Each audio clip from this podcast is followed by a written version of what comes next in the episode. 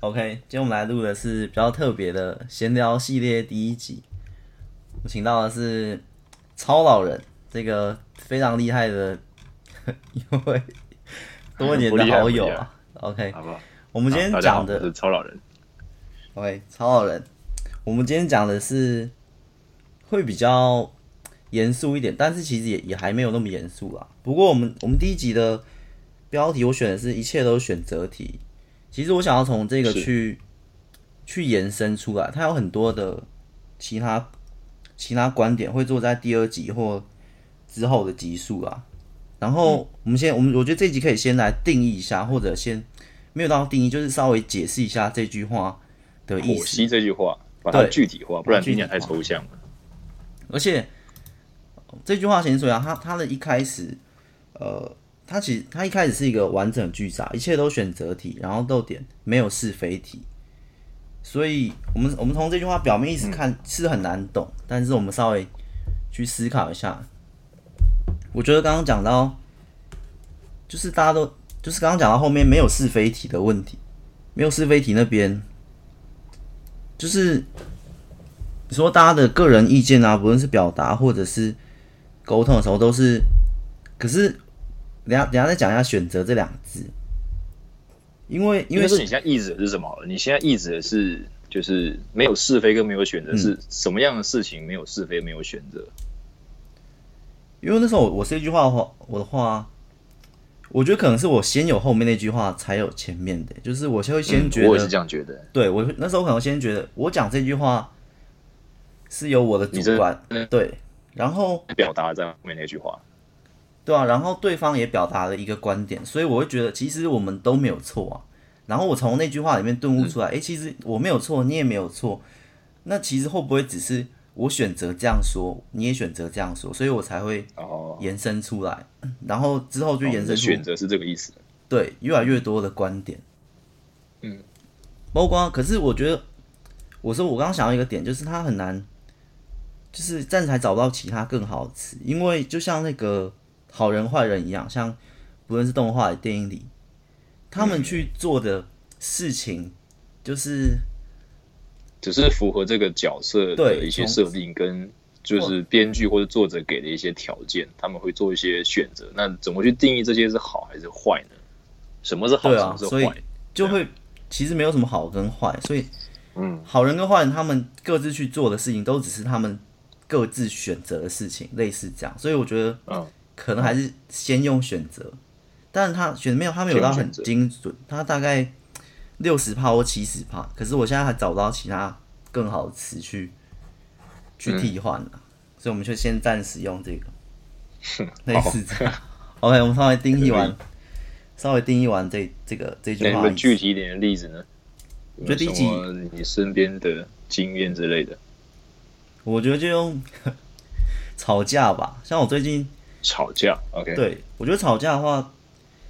我最近有听到一句话，就是越难理解的东西，其实它就会产生越多的误解。我觉得其实难理解的东西，嗯，嗯，它会产生越多的误解。好像赞成，听起来是这么一回事，听起来听起来是这样，但是有点像废话。就是 啊，你解释一下，解释一下。嗯、在双方，假设双方在沟通一件事情，而这件事情越难理解，就会产生越多误解，嗯，因为越难理解，就代表这句话有。很多很多不同的方向可以去解读，嗯，那如果这这句话有十个方向可以解读，然后他选择三号，我选择七号，他会被误解吗？就会被误解，对。但如果一个比较简单的东西，它其实就很简单，就是就像我们刚刚这句话也也比较难理解，就会有很多方向可以解读，对，因为不不精确嘛，文字用法不精确，容易被别人想到另一个方向去，别人说有点像鸡同鸭讲一样，你们不在同一个。对啊，不在同一个 思考点，让我想起上一次，嗯、其实我们愚人养人那个最后一个导火线有点类似这样，嗯、因为那个东西 那时候我们在探讨，你讲超老人那时候也是 愚人养人的，为什么？你你议员，嗯，因为我觉得那时候你们探讨的东西其实蛮难理解的，因为我觉得那那次的事件啊，你说啊，对，电影那件事情，电影那件事，我觉得可以讲一下。啊、其实、嗯，因为你当初点不同了，打出那句话，其实我也是看了。大概三五秒后，我才理解。是吗？所以你也没有完全理解当下我那时候想说的是什么，我想表达的是什么？不是我我我讲的是那句话，就是嗯，皮克斯是皮克斯，然后那个迪士尼是迪士尼这句话，它其实迪士尼是迪士尼，蛮蛮厉害，蛮需要一点思考。蛮厉害的吗？因为我我以为这很容易诶。你你表面上就是哎啊这家我们上次我们上次举例是用一个什么蛋糕店吗？那个的那个吗？蛋糕店就是这家蛋糕在鸳鸯园里面。对对，鸳鸯就是啊啊，我知道蛋糕店出品的跟谁做的烘焙坊跟蛋糕，你你买的是你买蛋糕店，可是他可能是其他烘焙坊买过来，那这那这个蛋糕到底属于这家蛋糕店，还是它属于那个烘焙坊的作品？我觉得这就这个，一般人没就是需要一点思考啊，他其实蛮难理解，就是我会觉得，哎，我走进这家蛋糕店或或麦当劳好，我们去麦当劳，哎，我点的大麦克就是大麦克啊，苹果派。也是大麦当劳的，那为什么你今天突然跟我说，哎，这冰旋风其实不是麦当劳的？你突然，然后我就一阵错愕，因为我平常就习惯。我可以理解，因为嗯，对对对对对，嗯，因为我们如果看作品看多了，会慢慢去啊熟悉里面的演员啊制作者，变成说这个作品在我眼中已经不是嗯它表面的那个样子。你作品看，看，比如说你看多了，你会。你甚至不会去，呃，你甚至会去在意那个出品社、呃出版社，或者是作者，或甚至是译者这种东西，你会去看。同样的东西，不同的人做，做，甚至经过不同的人翻译，或是出版社一些乱七八糟的排版，那东西都会呈现出给观众不一样的感受。那随着你去研究作品这些东西，慢慢的看多，慢慢的研究深，会去真的会去雕里面的东西。啊、像那件事，就是因为我看了《玩具总动员》。那我觉得很好看，嗯，那我觉得它好看的原因是因为它是皮克斯动画做的。那对我来说，这个这这这一部作品，这个这个动画，这个电影，它就是属于皮克斯的东西。对，可是它表面上看起来是迪士尼，为什么？因为它是迪士尼发行的，所以一般人挂名是挂迪士尼，对对，对。对一般人来说，哎。你这个电影就是迪士尼啊？为什么你要说皮克斯？他是一样东西嘛？电影院看到那个迪士尼的开头，他就以为，哎，对对对，我今天才看迪士尼，迪士尼的，啊对啊，我就已经走走进麦当劳的店里面的。你跟我说冰旋风不是他的，就很奇怪。而且更而且更有趣的是，嗯，皮克斯已经被迪士尼给收购了，收购。那顺理成章就是觉得他说的话那句更没有错，而是，对对对，我说。皮克斯已经完完全全百分之百属于迪士尼，那他妈这东西就是迪士尼做的，啊，为什么你还要特别去把 拉出来讲说这个是皮克斯动画工作室做的？为什么你要这样讲？所以对我来说，嗯，迪士尼其实在嗯对，迪士尼其实在这个电影上根本没有下太多功夫。那这个核心，它之所以好看的核心，对我而言，它的核心好看就是在它的编剧跟它的动画制作，那就是皮克斯动画嘛。对，没错嘛，没错嘛。可是我觉得这件事情蛮难理解的，是因为。就跟刚刚那麦当劳的概念，不过你后来有举另一个例子，我觉得就蛮好理解的。你说，如果以某某出版社来看，然后我们作家的书就只会有我们作家的名字嘛，然后叉叉出版社啊，你就不会去觉得，哎，这本书是叉叉出版社出的，你就觉得，哎，这本书是这个对，没错嘛，对不对？这一样道理啊。我觉得这就比较好理解。同样的道理嘛，因为作者有可能是完完全全属于某一个出版社旗下的。对，专利作者，那你要说这本书就是完全属于那个那个出版社，那没有问题。可是我们很少会说，哎，这本书好看，因为是哪一个出版社做的？对，你会说这本书好看是因为哪一个作者写的吗？类似皮克斯那个这样道理啊，不只是对，不只是哎，没错没错，一样道理嘛，就是创作者跟发行者是在我眼中是完全两个截然不同的存在。你说这个东西不属于皮克斯没有问题，可是我觉得这样是有一点点不尊重创作者。的一种感觉，我觉得啦，对啊，反正就像，嗯，可能听音乐或是玩游戏也是这个道理嘛。比如说听听一首音乐，我觉得好听，有时候不是因为那个人唱歌唱很厉害，而是那个作曲、那个编曲或是那个做歌词的人很厉害。那我就会去剖析，甚至去注意说，哎，这首歌好听，我推荐是因为他是哪哪个作曲者。也就是说，我现在听音乐，我会去听作曲者跟作词者是谁，我甚至不管。唱歌的是谁？谁唱谁 cover？I don't care，无所谓。我会去看那个，听那个作曲者是谁。嗯、对，这个曲风好听，那你就去找他作曲者是谁，然后你再去听这个同样作曲者他是不是有做其他的作品。对吧？所以我们会去听一个作品，或者看一个作品，你会去看那个作曲者。那个 original 的东西是哪里来的？发源地是什么？其实去找它的源头有。有时候根本不管那个原唱是谁，虽然原唱挂名那歌手的名字，嗯，没错嘛。可是对对对对，可是作曲的人、嗯、作词的人是别人。感动你的东西不是那个表面的作者，或、嗯、是那个唱唱那个曲子的人，对，对不对？是更核心的东西。更没有同样的道理啊。这也是为什么那种会创作的歌手才会。比较没错，比较厉害，或者他的市场会他们不会被拘束在一个，就是他他他他是需要别人来帮他做好曲，然后他去唱。但如果他今天他可以自己作词作曲，他就是艺人军团的话，哎，对啊，他就会有非常鲜明的他自己的风格在。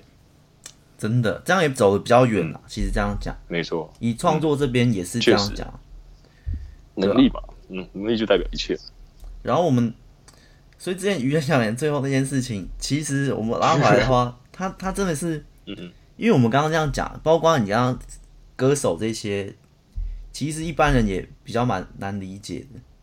但你其实你你后面有一个，我就瞬间的很好理，就是刚出版社的那个问题。出版社、那个，因为你是很爱看小说，所以你对于这东西会非常非常有体悟。你一听就知道我在讲什么。哦，我知道你要表达，因为那时候我可能对电影那些还还没有那么可能就收手这样。对对啊，嗯。然后，反正最后那件事情，就是可以算是有一点难理解，但是就会有很多误解。可是误解发生，其实我觉得最后他还是没有 另一个，他已经理智丧失理智了吧？我觉得，就是他变成不是在真。他没有想要理解这个这个问题点在，对他没有想理解那问题，他只是觉得为什么你说我错，你不应该说我错，变成问题聚焦点不在于这个问题本身，而在于他回到对错，回就回到我们刚刚要认同我的这种感觉。嗯，他回到对错的问题，他回到这个我们我说没有是非题这边，他回到斟酌在这里，就是他回到了一个没有正确答案的问题上。对，因为这个问题就是我可以这样认为，然后你也可以这样认为，嗯，所以。也也套用在这边，我觉得是一个选择啊。目前先用“选择”这个词，就是我的我的观点是这样，你的观点是这样，其实都没有对错。可是 他他就会斟酌在，或普通也很常陷入一种，或我也很常陷入一种。如果我觉得我的意见就是就是百分之百对的，可是其实你没有想到这句话，就是没有人的意见百分之百对，只是对方跟你的甚至是完全矛盾，或者是完全碰撞，完全不一样。也不一定矛盾翻，但是相差很大的时候，嗯，就你走进去说，哎、欸，这冰旋风是麦当劳，我说不是，这冰旋风是某某冰淇淋公司，类似这样，然后就哎、欸、就开始吵架。可是这真的没有一个是非对错，其实你你客观来说，它都都属于啊，它都有啊，它都有。你想怎么说都可以吧？对，对啊，它它就是并存，对啊。所以最后就是，但这个嗯，这个导火线会倒起来，是因为就是。人啊，很很长就是这些会这样，就是你你如果拥有跟对方不一样的价值观，然后被纠正或是被否定的当下，你当下会有点理智断线，你会觉得油然而生那种愤怒，就是哎、欸，为什么你他妈的会会说这个东西冰冰旋风不是麦当劳的啊？是其他冰淇淋公司？我管你其他冰淇淋公司什么小，麦当劳我在麦当劳买的，那这这玩意就应该属于麦当劳啊，对不对？你凭什么就是说我不对？当我白痴是不是？对啊，我觉得在在我以前。可能也会这样子，可是到后来就是开始创作越来越多，因为我会开始创作之后，我会有一个我保持的观念，就是我要不要被思维束缚住，所以嗯，我很容易接受一些新的观点，我我我觉得可以接受。然后如果又有一个新观点，我也我觉得很容易被说服。如果在辩论场的观众，我是那观众，我就很容易一下投左边，一下投右边。这在我创作之后越来越多之后，我开始不想要自己被。我固有的观念去束缚，所以我开始尝试一直接收新的资讯，这样我灵感就一直不断延伸。可是这样讲一点，就是一般人如果没有这样的话，他他 为什么他被别人否认他那个他的观念，他会理智线断？因为那可能是他十年、二十年长期下来的一个坚守的一个信念。信念对，已经讲到提升到信念等级，但 信念被击倒，我我怎么保持我我的理智？因为我就靠这个信念。然后吃喝，然后过生活，一直到现在，我都坚信他支撑着我活到现在，对吧？例如有个人现在垮了，我怎么办？对，他有一个现在坚持努力赚钱，然后才能过好生活。然后另一个人突然他说：“没有啊，我靠中乐透就过生活。”然后你一定会抵制线断线，怎么可能？你中乐透怎么中的？这然后没有，我就中你你，然后那个人就说没有，我已经中三张啦，但这就是我的生活啊。然后他就会理智线断，我这么努力下来干嘛？然后你就中三张。对你你否定了我所相信长久以来的支持的信念，你等于否定我所有的努力的那种感觉。对啊，所以我要讲，可是你如果真正遇到这种中乐透的人，其实还是有，那他中三张也没关系，因为其实我就可以另一个角度啊，不一定要像我这种，我已经打破这个思维的框架去接收很多，但是我还有保持我一个最最中心的信念，当然我这个信念可能是就是绝对几乎无法动摇的。当然，我觉得一般人可以像刚那个那个努力的努力赚钱的，他遇到这中乐透，他也可以。不需要马上理智线断，我觉得他可以用我们这款一切都选择题，那只是他的别人的选择，或别人的人生，或别人的幸运。但是其实跟我我的信念是没有一个碰撞的，就是两者两个存在都可以啊。我努力过生活赚钱，然后他中乐透赚钱，其实没有什么矛盾啊，就是他就是都可以存在的东西。你的选择是什么嘛？都可以嘛？对啊，这东西让我想到。就是之前有一个朋友跟我非常的好，那自从他离开了原本的公司，跑去当保险业务员之后，那那件事情，对，你也你好像也知道这件事情嘛，对不对？那那件事情，对对对对，其实我们都都觉得他要去做保险员，呃，OK，没有问题啊，只是只是就是咱们的观念啊，我们价值观会慢慢的呃越走越远，越走越远，去慢慢的越来越疏离彼此。那我觉得这其实也不是好或不好，或者说我我也不会鸡婆到说，哎、欸，你不要干保险业务啊，你回来回来上班好不好？我绝对不会干这种白目的事情。嗯、那那是他好不容易下定决心辞职的工作，啊、他去做他觉得他追求正确的事情，那祝福他嘛。只是我我的价值观跟他目前还不合，那就变成说啊，就我们就渐行渐远就好了，也没有刻意要去制造这个矛盾，去激烈白热化这样的状态。对，你刚刚确实讲的这件事情，让我想到这件事情。对啊，如果我现在是那个努力赚钱，然后我有个朋友他，他他每天都在研究乐透的幸运号码，因为他已经中三次了，他想要再继续中第四次，他每天都在那边吃喝拉撒，然后都在钻研那些数字。那那那我一定跟我不合，因为我希望做出一点实际的东西才赚到钱，才符合。嗯，我我之前我之前都会说那个等价等价原则，我才符合这样。这个、有出有入嘛？对，我才我我才觉得这平衡嘛，我有付出才有收获。啊、可是他也一直对这个世界造成什么贡献？对吧？又有什么样的收获？他就靠那中三张，然后一直在研究，哎，如何中第四张。好，他熬过两年，他中了第四张。但是，我觉得有这观念之后，有这这句话选择题之后，我觉得我们可以稍微放开一点，就跟刚刚你那朋友一样，就是开始我们不再。着重于，诶，他其实很适合当律师啊，他很适合当什么职业啊？然后我要想要去积极促进他，嗯、用我去改变他。可是，我觉得，我觉得现在都不用，哦就是、这是大忌啊，这是大忌。对啊，我觉得现在也可以套一点那个随缘流的观念，就是你的选择跟我选择有没有合的话，那也其实也是一种是缘分。但缘分之后，我们可以再开一集稍微讲一下，不要这么虚幻的缘分。我们之后再开一集。我那集缘分可能会想用那种吸引的方法，就是同性相吸，同那个异性会会分开那种。异性同性指的是性别吗？还是性向？就是那个个性之类的，个性之类，就是能量之类的。我我知道，我觉得缘分那集可以用能量来讲。你说的是物以类聚吗？对啊，就是你你高高端的就会遇到高端的之类，就是不同领域，嗯，什么人遇到什么人。然后我觉得互相吸引，互相吸引。所以我觉得。其实现在有这句话不需要看的那么一定要强求，但这会比较有一点看开的一点，就是这句话其实本来就蛮看开的啊，就是没有是非题了。你要你要争执你的，我争执我的，就是他没有，其实没有是非题这句话本身就有一点，我自己看有一点点消极，可是这消极就是很大度、很看开的消极。就是很圆滑吧，他已经不会去跟别人硬碰硬的感觉，已经不再争执，就是没有是非题也也延伸出来也是一个没有，我们不再做比较了，不再比较你可能月收十万，我月收十一万，不再去这样做那个比较，然后你比较强，我比较弱，因为他他不只是说对跟错，也是在说谁比较强，谁比较弱，谁比较厉害，对啊，这种也也都有。然后谁的选择比较好，或者是好不好吃？诶，你买一号餐，我买二号餐，诶，你的比较好吃，我的比较不好吃。他后面没有是非题，已经在讲这些都都不是那么重要了。反正我就选二号餐啊，我不好吃又怎样？啊，你一号餐你好吃又怎样？你干嘛跟我比较？对不对？你我二号餐无为而治的道家思想。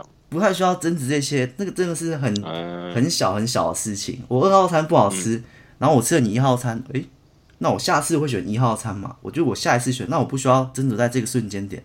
我知道我输了，我知道我二号餐比较难吃，我不需要，我就我我就再买三号餐呐、啊，或者我试过，你一号餐你你选到你你们两个人共同去一家餐厅，很常这样子，不只是呃。男女约会，情侣去吃饭，我觉得很很多很多那种小事都会很常被拿来做比较。诶，我今天点这套餐，你点这套餐，我们都没去过这家餐厅。诶，然后我吃一口，我吃一口，你诶，你的比较好吃诶。然后很多人真的，我觉得你可能不会，我可能也不会。我是看过很多人在，诶，我输你了，诶，你的是比较好吃，你比较会点诶。然后就开始这样都没关系哦，吹捧都没关系。接下来他开始自责，我怎么踩到雷了？我怎么？怎样怎样哦？这个这个就很很夸张，是这么小一件事情，吃一顿饭会有真的会有人真的会有人这样，他就会很生气。哎、欸，我直接点到不好吃，然后或者他就这样影响他一整天的心情，我觉得就就很夸张，就是没有是非题，直接直接延伸到，其实很多比较也不需要去比较，那都只是你选择，就我选择我选择不好吃的，我也，但我现在比较。珍惜一点，我也会就把它吃完。可能以前我不会吃完，但是我现在会把它吃完。所以我觉得 这也是我我遇到你的，我遇到这份食物的一个缘分。我遇到你不好吃没关系，我还是把你吃完。我那讲的比较故事性，总要踩踩雷嘛。对啊，然后比较故事性一点，你在这家餐厅孤独很久了，我今天就来把你点来，我今天就把你吃掉，你不用难过。这份食物，这份炒饭之类的，对。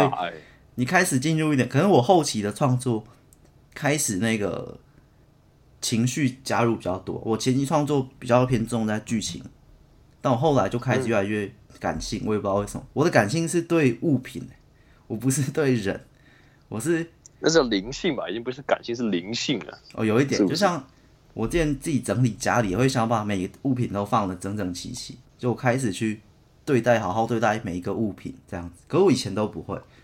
这样算感性吗？也算吧，多少也算。他会带入有，你这样算洁癖吧？啊，不是啊，多少会带入我一点故事里面，就开始有一点有一点灵性那种感觉。哦，你看事物的眼光开始不太一样，不一样了。嗯，你你着重的点开始也在改变了。嗯，我觉得会有，欸，这应该就是也不单只是领悟完这句话，应该还有很多其他。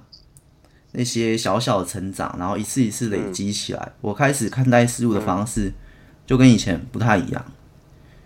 嗯、然后就这个物品会出现在你这里，我以前可能那个买东西哈，买到这个不好的，或或或以前就是常买很便宜很便宜的十块二十块那种小东西，然后买很多，可是之后决定晋升到就是不需要买那么多，只是只是想要买一个。一个五百块的东西，一一支笔哈，以前买五十支十块，现在买一支五百块，类似这样。当去好好对待这支五百块的笔，类似这样。啊，确实确实，价值观会慢慢的改变嘛，对吧？我们价值观哦，然后我们说到价值观，其实这系列我觉得聊天系列感觉都可以再探讨一些价值观。我觉得一些比较，我们全部都在探讨价值观吧？感觉我们都像是心理学这种。这种这种部分，人的部分，想法的部分，因为思维思维决定高度，有一点类似那种感觉。我觉得我思故我在嘛，对啊，我觉得像你那个保险同学，他的思维也也到了另一个阶段，他不是也跟我们的阶段不太一样啊。所以有时候他们改变了嘛，对，真的，我觉得冤养颜那件事，最后就像我有我有一集录冤养颜那集说的。最后，我们的那个解散，其实那真的只是导火线，那只是小事件。其实主因就是因为我们的思维的价值观不合。例如，我们的思维在二十楼，他在另一栋另一栋十五楼，但是我们就就已经有落差了。然后落差就会导致我那集说的比较悬一点，就是那个缘分那个能量，我们现在处在的能量可能是蓝色，它的能量可能是红色，就会开始慢慢慢慢分开的，就也没有缘分。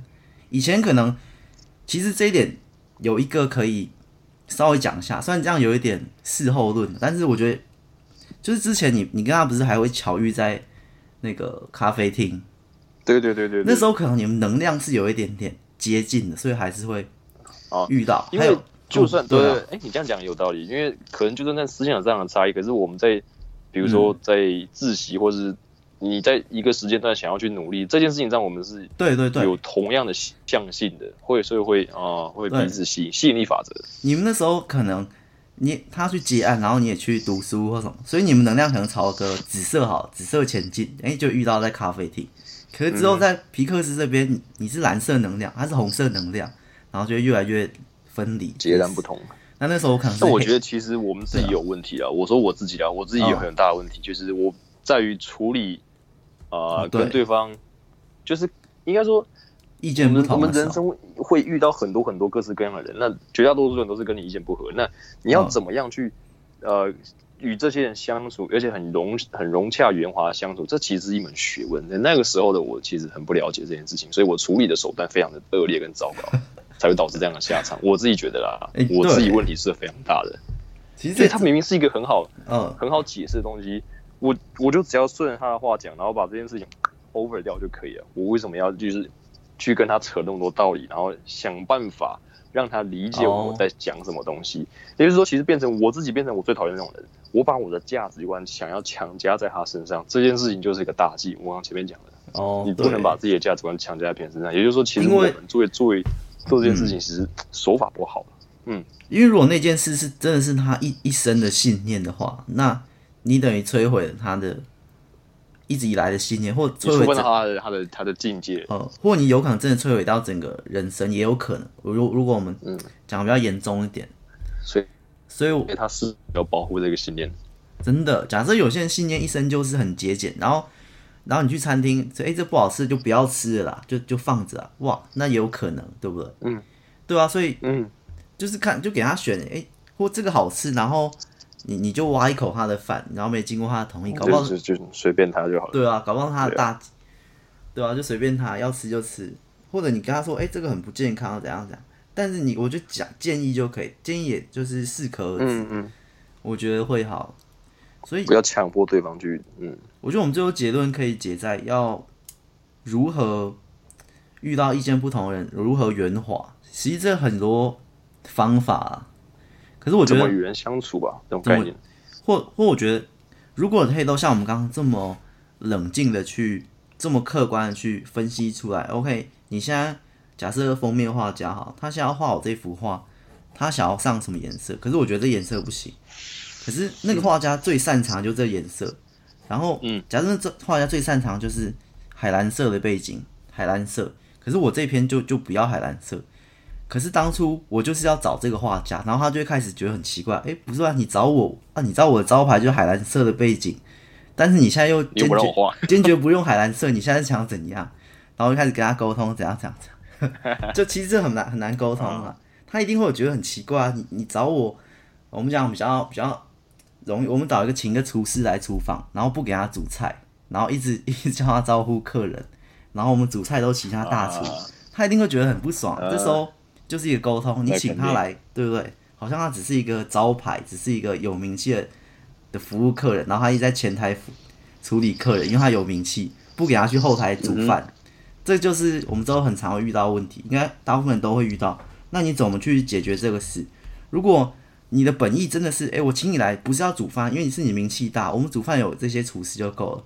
你在前台的效益更大，可是你不可能这样当面跟他讲，这样他一定会爆气。嗯、那个厨师一定觉得 你你就是他很多这种 商对啊，很多这种商业利用就是这样。那他们那些公关怎么去跟那些人沟通，就是一个很厉害的艺术。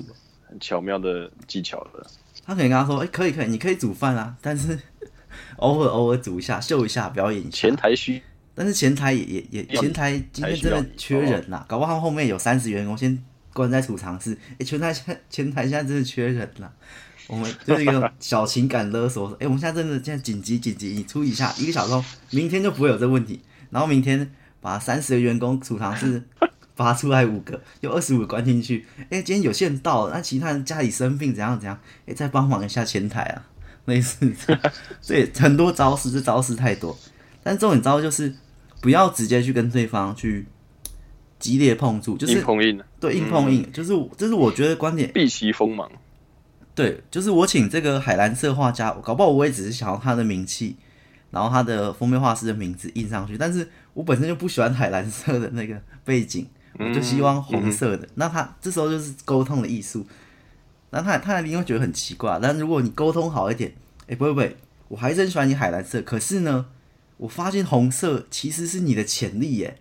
你其实画红色背景很有潜力，你试试看，你试试看。哦、你你你其他人都找你画海蓝色。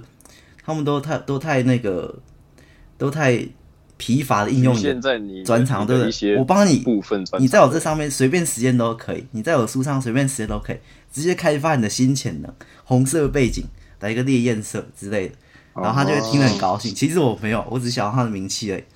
是是是，只是这样的一个话术。这个就是一个很好的例子，对，我觉得类似这样。所以我觉得就是选择题啊，然后然后圆滑方面。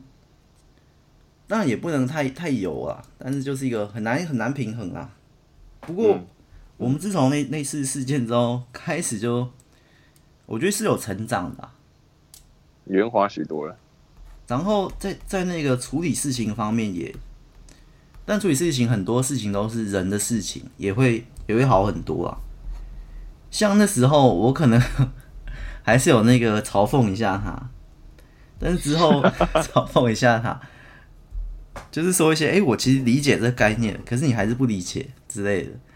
因为他那时候说了一句，因为你举出版社这个例子之后，他说了一句，我还是永远记得。他说，也有人会因为什么什么出版社而买这个这本书啊，然后你就说绝不可能，绝不可能，一个读者 因为对啊，我说这句话，我操，就是你就说几乎不可能，就是不会有人因为对、欸、我说几乎不可能，我说几乎不可能，几乎不可能。